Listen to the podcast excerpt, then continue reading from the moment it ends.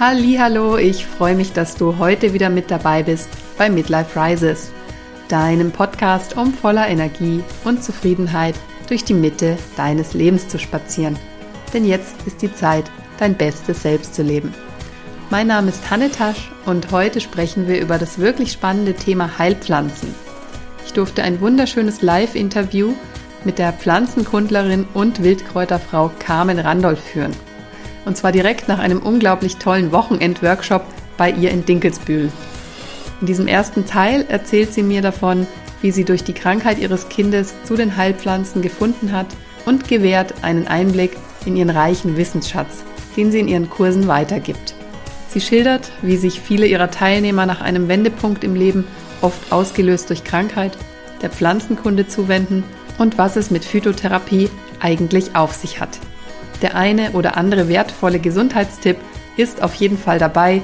So viel kann ich schon mal versprechen und wünsche dir jetzt ganz viel Freude mit dieser sehr wertvollen Folge.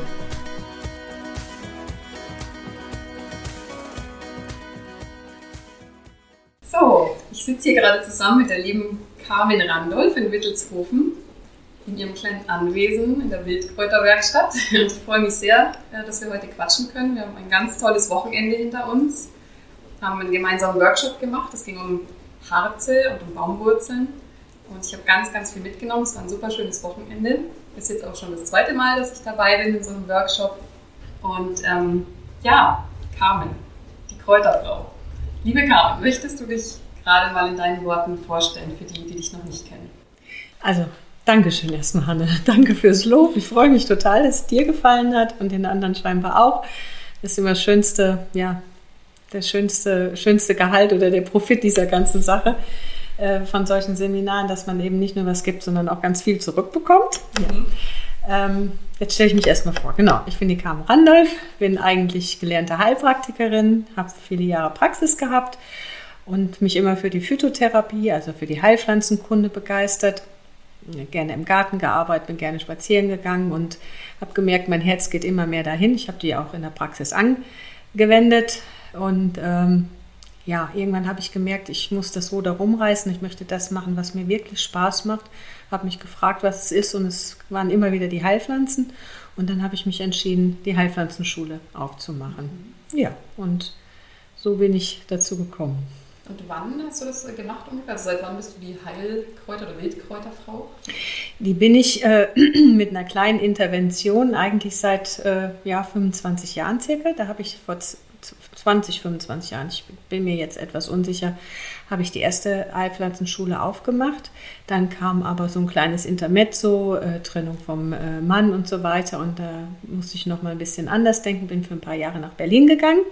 Bin dann aufs Land wieder zurück, weil ich in Berlin nicht leben konnte, das nicht aushalten konnte, die Stadt so lange.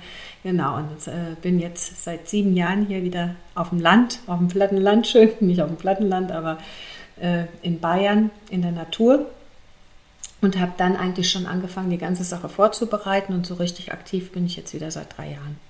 Sehr schön. Also man merkt auch, dass du das lebst. Also ich habe das in den Kursen gemerkt. Ich merke es, wenn ich mit dir spreche. Pflanzen sind einfach so deine Brüder und Schwestern, mit denen du gerne kommunizierst. Genau. Und äh, vielleicht magst du uns ja mal erzählen, wie du überhaupt dazu gekommen bist, zu dem ganzen Thema Pflanzen und Heilung durch Pflanzen auch. Ja, das war ein sehr einschneidendes Erlebnis. Ich habe relativ früh, also mit gerade 19 Jahren, mein erstes Kind bekommen, meine Tochter. Und die hatte Krupphusten. Und Krupphusten war damals, es ist jetzt tatsächlich schon äh, über 35 Jahre her, Krupphusten war damals äh, noch nicht so gut, äh, war schon bekannt, aber es gab wenig Medikamente oder wenig Möglichkeiten, es zu behandeln. Es gab nur Cortison ähm, ja, und man wusste im Allgemeinen noch nicht so mega viel darüber, wie man heute weiß. Und dann äh, hatte dieses Kind eben einen Krupphustenanfall in der Nacht, hohes Fieber und ich bin mit ihr in die Klinik gefahren, äh, in die Kinderklinik bei uns in der Stadt und bin da so, ja, komisch behandelt worden. Also äh, der, der Arzt hat sie untersucht, die Schwester kam plötzlich und sagte, so, wir nehmen das Kind jetzt mit und ich war vollkommen perplex und habe gesagt, ja, wohin denn? Ja, die bleibt jetzt hier. Und dann habe ich gesagt, nein, das geht nicht. Also äh, entweder bleibe ich auch hier, nein, sie dürfen nicht hier bleiben. Das war damals noch so. Und dann habe ich gesagt, nee, das mache ich nicht. Lass mein Kind nicht äh, alleine hier. Und habe sie mitgenommen. Und äh, der, der, abschließende Satz vom Arzt, als ich dann gesagt habe, ich nehme mein Kind wieder mit, gut, wenn Sie Ihr Kind mitnehmen, dann können Sie auch zusehen, wie Sie klarkommen, dann gebe ich Ihnen auch keine Medikamente. Und dann stand ich natürlich ziemlich blöd da und musste mir was einfallen lassen. Und ich hatte eine Tante in der Verwandtschaft, ein bisschen weiterläufige Verwandtschaft, die ist mir dann spontan eingefallen, die kannte sich sehr gut aus mit Pflanzen und mit, mit Heilen und all solchen Sachen. Und die habe ich dann angerufen und die hat gesagt, fahr in die Apotheke, hol dir Senfmehl und mach dem Kind Senfmehlumschläge. Mach es ganz vorsichtig und hat mir erklärt, wie ich das machen muss. Und das habe ich gemacht und bin mit dem Kind rausgegangen an die frische Luft. Das war auch noch eine Empfehlung. Ja, und die war nach drei, vier Stunden, konnte die atmen. Das Fieber war runter, also es ging dem Kind fast wieder gut, könnte man sagen. Und es hat mich so beeindruckt in der Nacht. Also ich, das war, ich habe da eine richtige Ehrfurcht bekommen, muss ich wirklich sagen, dass das geht. Ähm, dass in der Nacht dann der Gedanke oder der Wunsch entstanden ist, äh, zum einen Heilpraktikerin zu werden und zum anderen wirklich die Pflanzen kennenzulernen. Wow. Ja, ja das ist schon echt eine Geschichte. Das ist einschneidend. Das war sehr einschneidend. Ich vorstelle, also das Kind da ja, hängt am Seidenfaden eigentlich das Leben war ja so, ne? Na, es war nicht, nee, nee, so, so schlimm war das nicht, aber ähm, es musste schon was gemacht werden. Ne? Es war, das Leiden war ganz groß, das, auch mein Leiden. Ne? Man hat ja Angst, wenn ein Kind keine Luft ja. bekommt.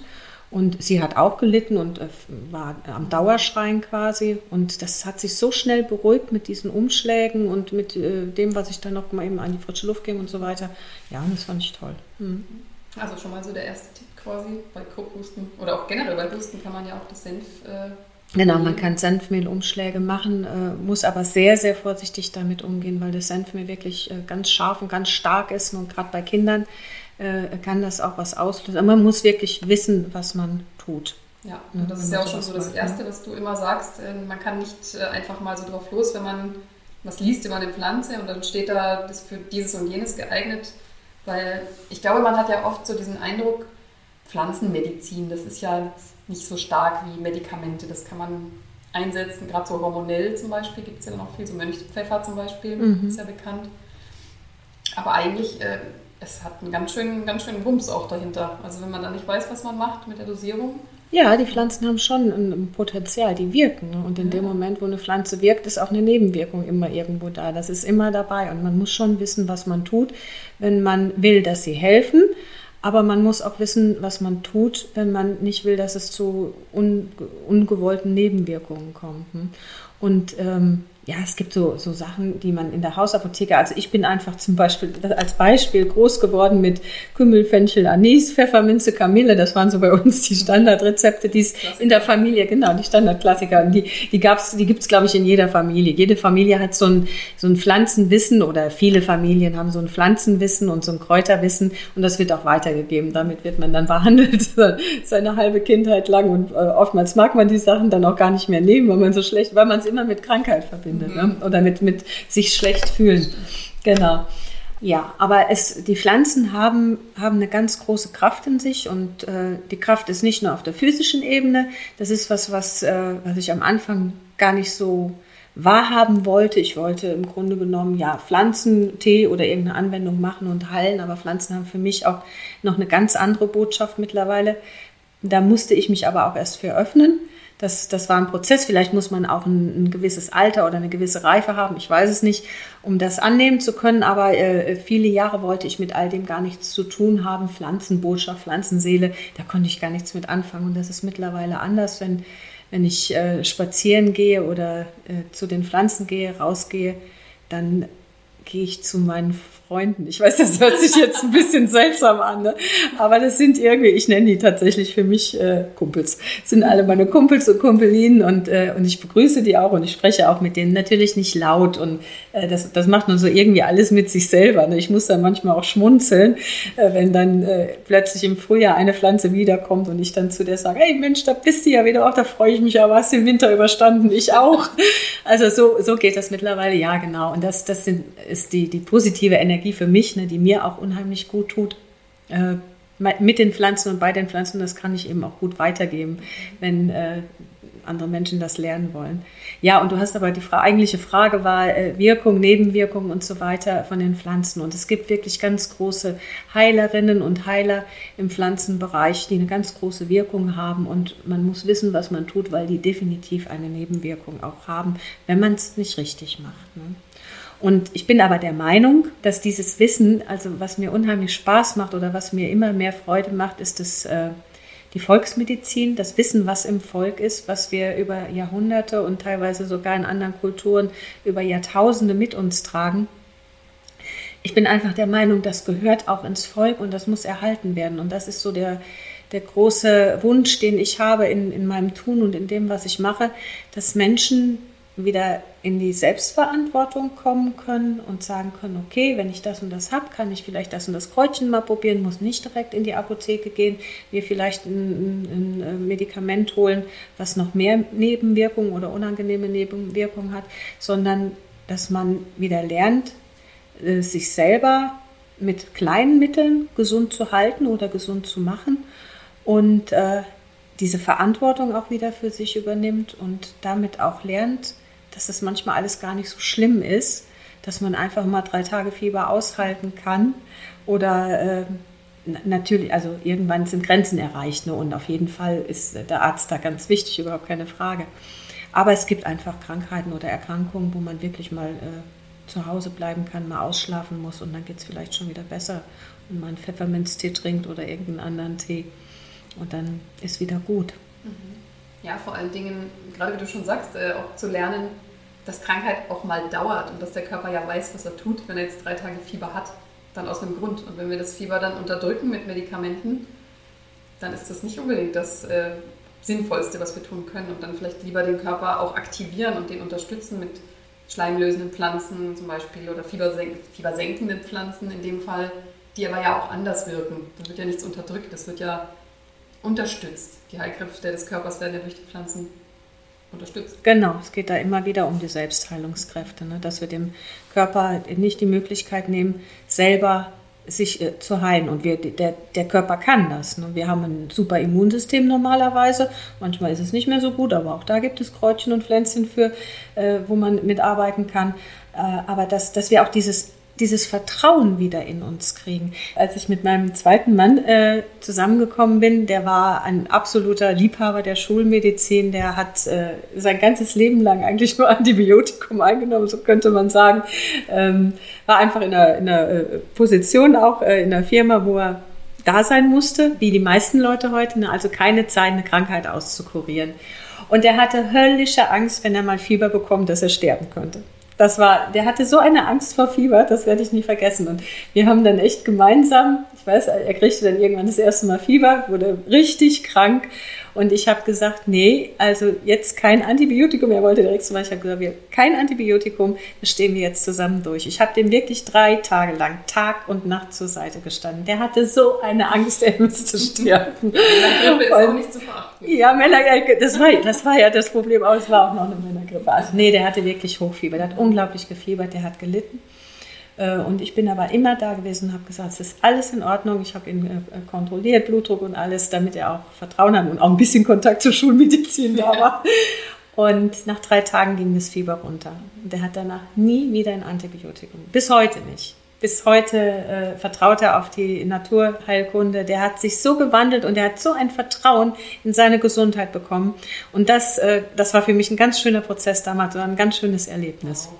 Ja. Das ist echt toll. Und womit hattest du den dann behandelt in der Zeit? Der hat in der Zeit im Grunde genommen nur Lindenblütentee von mir bekommen.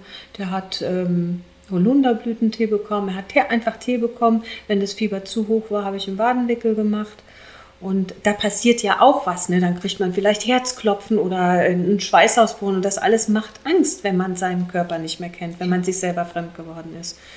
Und ähm, er hat aber genug Vertrauen in mich. Ähm, dass er sich darauf einlassen konnte. Ja, und dann Fieber tut weh, das ist halt so, das ist Leiden, das ist überhaupt keine Frage. Und auch da sind wir gewohnt, unser Leiden immer so schnell wie möglich äh, irgendwie zu beenden mit einer Aspirin oder einer Paracetamol ganz mal schnell eingenommen. Aber dann kann man nicht wirklich gesund werden. Unser Körper braucht ja das Fieber, um gesund zu werden. Alles immer, ne, man muss gucken, irgendwann gibt es Grenzen und wenn die Grenze erreicht ist, dann muss man natürlich auch einen Arzt aufsuchen. Ne? Aber da war ich mir sehr sicher, dass ich wusste, wo die Grenze ist. Ja, und das ist wunderbar gut gegangen. Ja, das ist echt eine tolle Geschichte.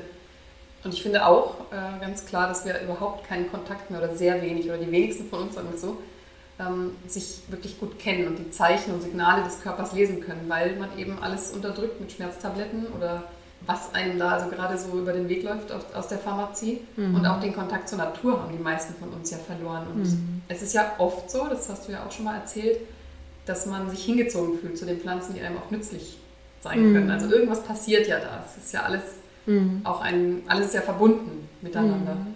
Und es mhm. ist auch sehr schade, finde ich, dass wir diesen Kontakt so verloren haben. Sowohl zu uns als auch zur Umwelt. Ja, aber man kann das wieder lernen. Ne? Man, äh, viele Menschen kommen irgendwann an, an den Punkt, äh, dass sie sagen, es muss etwas geschehen in meinem Leben. Das kann nicht sein, äh, dass ich so weiterlebe. Oftmals kommt es durch Krankheit, ne, dass man entweder einen Burnout bekommt oder äh, Depressionen oder es kommt Schlimmeres wie eine Krebserkrankung oder eine andere chronische Erkrankung. Rheumatische Erkrankungen gehören auch dazu. Und das sind oft so Momente, wo ein, wo ein Wendepunkt im Leben kommt und wo man sich besinnt und sich auch überlegt, was könnte ich denn machen. Ich habe in meinen Kursen wirklich häufig Leute, die... Ähm, ja, die genau an diesen Wendepunkten sind, die vielleicht eine schlimme Erkrankung hatten oder was Schlimmes erlebt hatten. Manchmal ist es aber auch Trennung oder sonst irgendwas. Und die sagen, ich möchte einfach mal irgendetwas anderes machen, was nur für mich ist. Und da ist die Natur natürlich ideal, ne? wenn man die kennenlernt und, und äh, in Verbindung mit der Natur treten kann. Dann ist man bei sich, man, man äh, redet nicht. Das ist immer meine Empfehlung, auch wenn man ähm, äh, zu sich kommen will es ist wichtig, dass man Gespräche mit Freunden und der Freundin führt, aber es ist auch ganz wichtig, dass man mal mit sich alleine ist. Rausgeht in den Wald, mit niemandem redet, Handy bleibt im Auto, bleibt zu Hause oder so. Und dann merkt man plötzlich, ja, da sind doch all die Sachen, die sind da und ich kann die auch wahrnehmen, aber ich umgebe mich mit so vielen anderen Dingen, dass ich nichts mehr mitkriege im Grunde genommen. Ne? Das sind die ganzen, also ich, ich, ich liebe mein Handy und ich liebe meinen Computer. Ich will ohne überhaupt nicht sein. Das finde ich alles ganz toll. Aber ich brauche diese Auszeiten da so zwischendurch. Ne? Und dadurch merkt man sich nicht mehr. Viele andere Dinge, viel Arbeit, dieser ganze Arbeitsstress, der da ist. Und so verlernen wir uns zu spüren. Und wenn wir uns nicht spüren, dann können wir ja auch nicht wissen, was wir brauchen. Ne? Das ist, wenn ich meinen Hunger nicht spüre, dann muss ich auch nichts essen. Ne? Ja. Das stimmt ist es. Ja, ist aber auch ein guter Punkt. Also, äh, dass man das auch nicht verbannt, also die heutige Zeit und sagt, jetzt muss das alles weg und äh, ich lebe jetzt nur noch in der Höhle und ernähre mich nur noch von Wurzeln, sondern dass man das irgendwie miteinander verknüpft. Also sowohl das eine haben kann, die eine Welt, als auch die andere. Weil ich glaube, da haben vielleicht viele auch Schwierigkeiten zu gucken, wie kann ich das ineinander verweben, sodass ich zufrieden bin, aber eben auch meinem Job nachgehen kann, mit anderen vernetzt bin über Online, Social Media und so weiter. Aber ich finde, das schaffst du auch super, diesen Bogen, weil ich, du hast ja natürlich auch deine Webseite und hast sogar einen Online-Kurs gemacht. Mhm. Das finde ich auch ganz fantastisch, weil ich immer dachte, wie soll das funktionieren? Äh, Wildkräuter kennenlernen online. Aber da hast du auch einen tollen Weg gefunden, dass man, also mit Hausaufgaben, dass man wirklich rausgeht in die Natur, sich das anguckt und dann mit dir auch darüber sprechen kann. Genau, das war, das war für mich wichtig, dass es nicht ein, ein Online-Kurs ist, der, wo quasi ja online ein Buch steht äh, oder ein Buch online ist, wo Fragen gestellt werden und Antworten gegeben. Und das war nicht das, was ich wollte. Das war nicht meine Intention. Ich habe mich gefragt, wie würde ich am liebsten lernen? Und ich finde, gerade in dem Bereich ist, ist eine Begleitung ganz wichtig, dass jemand an meiner Seite ist. Also das würde mir Sicherheit geben. Und ich habe den Kurs dann einfach so gemacht, wie, wie ich ihn gerne hätte. Und hab, bin dann ein bisschen auf Suche gegangen, bin dann über einen sehr netten, sympathischen Anbieter ge äh, gestoßen, äh, den Anton, der, der eigentlich äh, Coaching-Seminare online macht. Der ist auch schon recht lange auf dem Markt und hat ein ganz tolles Programm geschrieben. Und dann habe ich wirklich, ich glaube, fast zwei oder drei Jahre darüber gebrütet, wie könnte ich das machen, äh, um mit meinen Leuten, mit den Leuten, die was lernen wollen, über die Pflanzen in Kontakt zu kommen. Ja, und dann habe ich diesen Online-Kurs ausgearbeitet und äh, der ist jetzt genauso geworden, wie ich mir das gewünscht habe. Also äh, es ist äh, für Menschen, die gerne schnell arbeiten wollen und äh, Wissen konsumieren wollen, gar nichts. Und das war auch die Intention der ganzen Geschichte. Das heißt, äh, man bekommt zwar ähm, auch alles schön automatisch Lektionen zugesendet, Und dann muss man die halt bearbeiten. Also man, man liest sie, bekommt eine Hausaufgabe und schickt mir diese Hausaufgabe zu. Und die lese ich mir dann durch. Ich lese mir jede Hausaufgabe durch.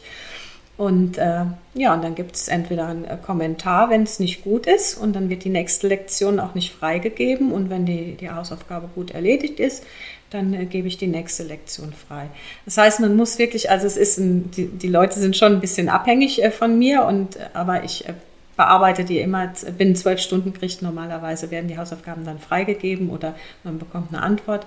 Ja, und man, wir sind halt immer in E-Mail-Kontakt oder über ein anderes Medium, WhatsApp oder was weiß ich, sodass man immer Fragen stellen kann. Ne? Verstehe ich jetzt nicht, was ist denn da los? Und man kriegt immer relativ schnell die Antwort. Also ich muss nicht, wie, wie es auch auf anderen Fernunis zum Beispiel ist, was auch seine Berechtigung hat, weil manche Menschen gerne so lernen. Ne?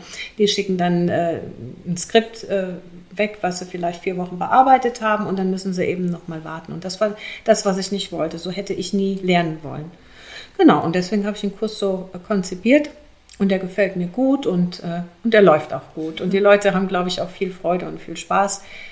Ja, und ja.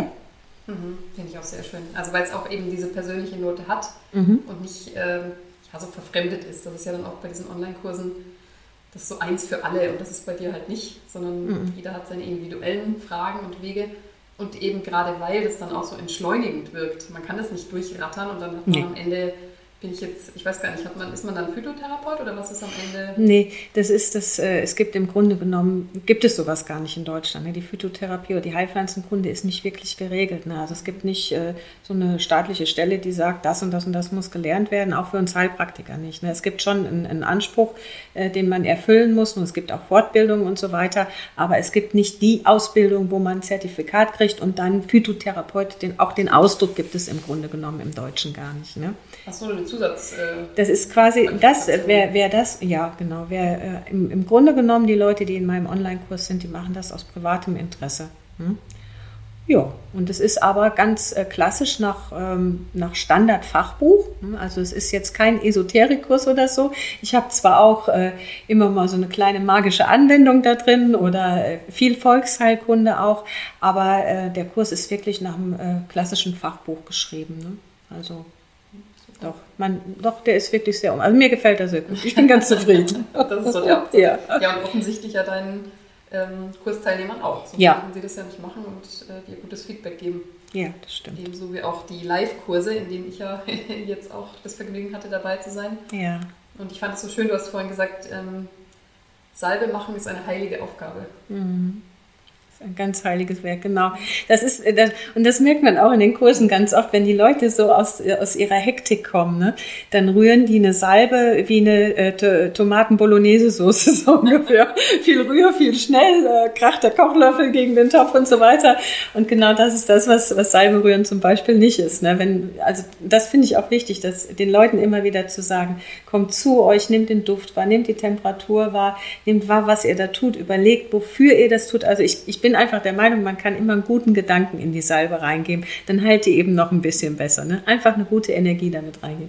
Das andere Salben werden auch heilen, mit Sicherheit. Aber wenn man die so rührt, dann ist die, dann ist die auch so wertvoll für einen, wenn man sie hinterher anwendet. Dann erinnert man sich auch, erinnert sich vielleicht auch an den Kurs, oh, war eine schöne Stimmung, war sowieso ein schöner Tag. Und wenn man so positive Gedanken in sich hat, dann ist man schon auf dem Weg der Heilung und der Genesung. Und von daher finde ich das ganz wichtig. Aber auch, weil, weil Salben was Wertvolles sind. Wir nehmen ganz wertvolle Zutaten. Die Öle sind wertvoll, teuer, sind auch aus der Natur ätherische Öle dazu. Wir machen ja Pflanzenauszüge, also Mazerate äh, mit Pflanzen, die wir selber sammeln. Und das hat alles einen, Wert, einen ganz hohen Wert. Ne? Also nicht nur einen, einen, physischen oder monetären Wert, sondern auch, ich habe mir die, die Pflanze draußen geholt, ich habe die selber gesammelt, ich weiß jetzt, was das ist, ich weiß, was die mit mir machen kann. Ähm, und all das, all die Gedanken, die sollen in der Salbe so mit drin sein, das finde ich so wichtig. Ja, vor allem, also ich habe es ja jetzt auch selbst erlebt, wie wertvoll einem das wird, wenn man das mal alles mit der Hand gemacht hat bis man so eine Wurzel ausgekramt hat, bis ja, man die genau. gefruchtet hat, klein gehackt. Da, da ist schon einige ja, Schweißtropfen geflossen. Absolut. Und dann braucht es 24 Stunden oder dann muss es nochmal stehen, nochmal abkühlen. Klar, also das ist ein ganz anderer Prozess und ich finde, auch wenn das jetzt vielleicht so ein bisschen esoterisch klingt, aber vielleicht kennt man das ja auch vom Essen, so ein selbstgekochtes Essen, das schmeckt immer anders als irgendwas industriell gefertigtes. Und ich bin ganz sicher, Das ist auch mit so Heilsalben und Heiltinkturen ist es auch ähnlich. Das ist ein schöner Vergleich, genau. Das ja. sehe ich genauso. Weil einfach so ein Herz reingeht mhm. und Seele geht mit rein. Und wenn man sich gute Gedanken macht dabei, dann, dann geht das über. Und das kennt man ja auch von Pflanzen, wenn man mit denen nicht schön redet, dann gehen die ein. Genau. Also ja, da, da hat es doch Forschung, ich weiß nicht, wie der äh, Wissenschaftler heißt, da gibt es ein ganzes Buch drüber. Das, der, der, Name fällt mir jetzt nicht ein, ist auch gar nicht so wichtig. Auf jeden Fall hat der wirklich äh, Forschung mit Pflanzen gemacht, hat Pflanzen besprochen und hat dann äh, irgendwelche Reaktionen an der Pflanze gemessen. Also man kann da ja heute unheimlich viel machen. Das ist so spannend, wie die Pflanzen reagiert haben und die brauchen auch ihre Zuwendung. Und deswegen rede ich auch in mir mit denen, weil ich denke, wenn ich mit denen rede, dann bleiben die auch eine ganze Zeit und dann kann ich meine Kräuterführung daher machen. Ja, ich denke auch, dass das äh, wichtig ist. Und man weiß es von Bäumen ja mittlerweile auch, wie die miteinander kommunizieren. Ne? Die sprechen miteinander. Ja, über Terpene, über diese genau. Austauschstoffe. Genau. Kriegen ja auch mit, wenn dann Käfer kommen. Ja. Fressfeinde und genau. die sondern ja dann auch ihre, ihre Stoffe ab, um diese Feinde eben wegzubekommen. Genau. Ich habe da, das im Kurs äh, erzählt. Ich weiß nicht, ob du dich erinnerst oder ob du dabei warst oder ob ich das nur ein paar Leuten erzählt habe.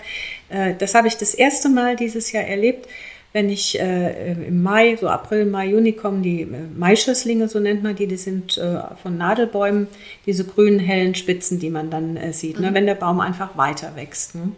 Und die kann man ganz toll essen. Die schmecken so ein bisschen zitronig, so ein bisschen frisch, kampferartig. Und wenn die ersten Maischösslinge da sind, bin ich immer ganz verrückt, dann gehe ich in den Wald und hole mir ein paar und esse die.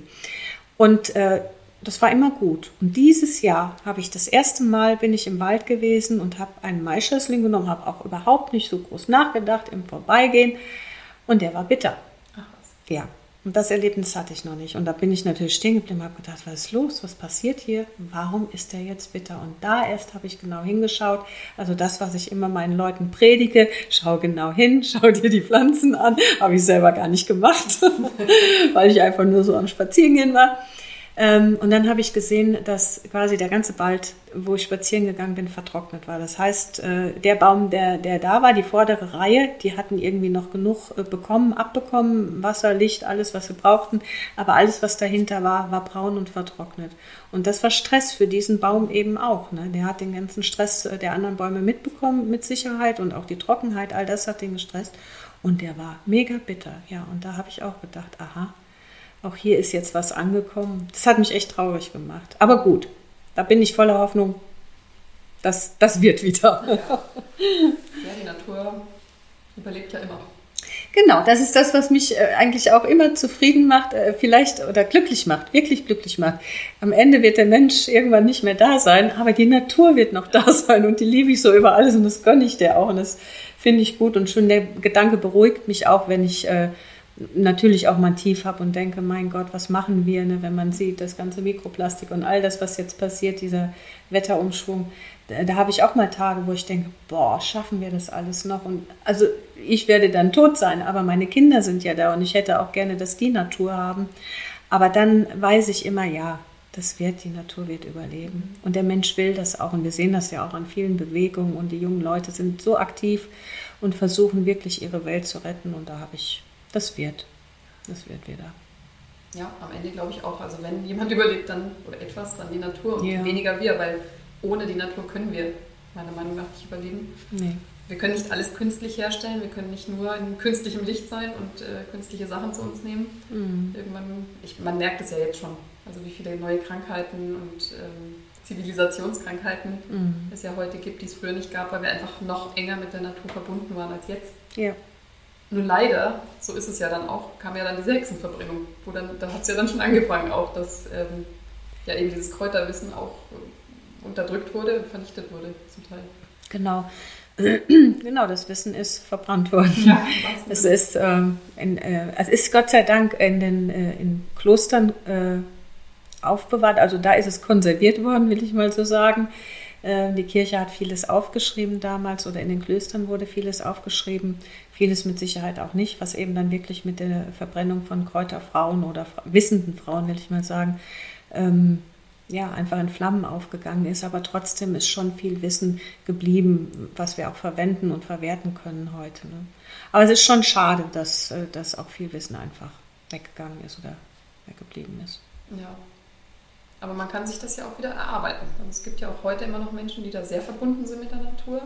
Mhm. Jetzt auch schon ein paar Bücher gelesen, auch immer wieder neue Informationen kommen.